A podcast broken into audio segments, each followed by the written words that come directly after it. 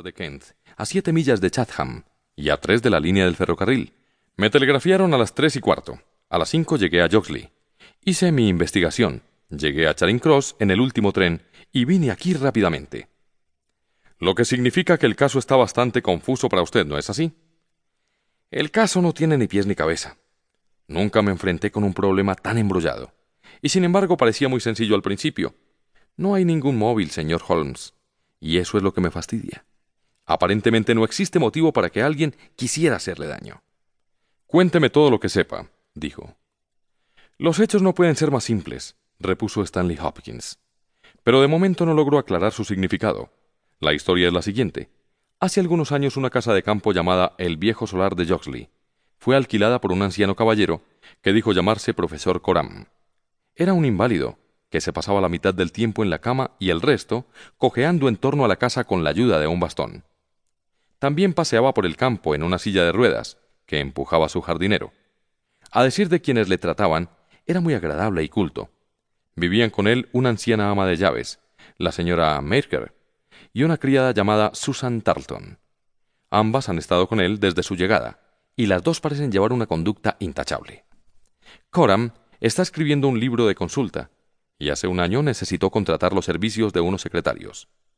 Los dos primeros no fueron de su agrado, pero el tercero, un joven recién salido de la universidad, llamado Willoughby Smith, reunía todas las condiciones requeridas para el puesto.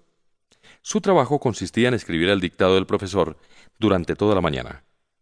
Por las tardes se ocupaba de buscar datos y notas que debían utilizarse en el dictado del día siguiente. No hay nada desfavorable contra ese joven. He visto sus referencias, y siempre fue un individuo honrado y trabajador. Y no obstante, este joven ha encontrado la muerte esta misma mañana en el estudio del profesor Coram. Todo parece indicar que se trata de un asesinato. El temporal de viento y lluvia no amainaba, y Holmes y yo nos acercamos un poco más al fuego. No creo que haya en toda Inglaterra, prosiguió su relato el detective, gente más independiente y libre de influencias extrañas que los habitantes de esa casa. Se pasan días enteros sin cruzar la valla del jardín. El profesor está siempre enfrascado en su trabajo. No piensa en otra cosa. El joven Smith no conocía a nadie del vecindario, y por otra parte llevaba una vida muy parecida a la del profesor. Las criadas tampoco salían apenas de casa, y Mortimer, el jardinero, es un veterano de Crimea, licenciado del ejército y de buen carácter, que vive en una casita de un extremo del jardín. Estas son las únicas personas que viven en Joxley. Por otra parte, la verja del jardín está a cien yardas de la carretera principal Londres-Chatham y se abre con un simple cerrojo, de modo que cualquiera puede entrar.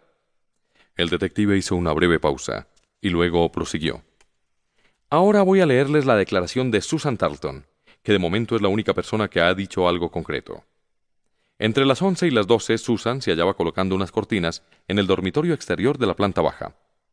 El profesor aún no se había levantado a causa del mal tiempo. El ama de llaves se encontraba en la parte trasera de la casa, ocupada en algún quehacer.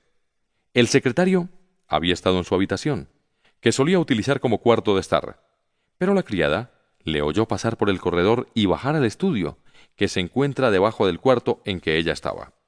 No le vio, pero reconoció sus pisadas, rápidas y firmes. Tampoco oyó cerrarse la puerta del estudio.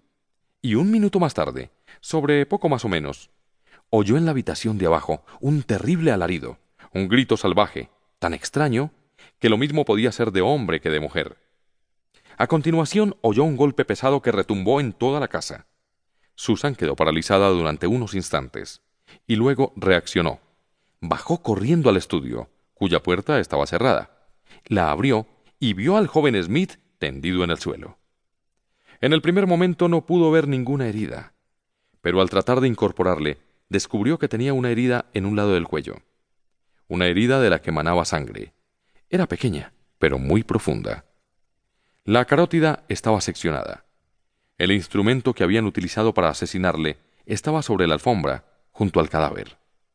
Era uno de esos pequeños cuchillos de cortar lacre, que suelen encontrarse en los escritorios antiguos.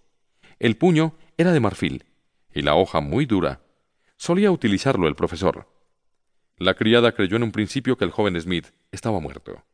Pero cuando le roció la cara con un poco de agua de la jarra, abrió un instante los ojos y musitó. El profesor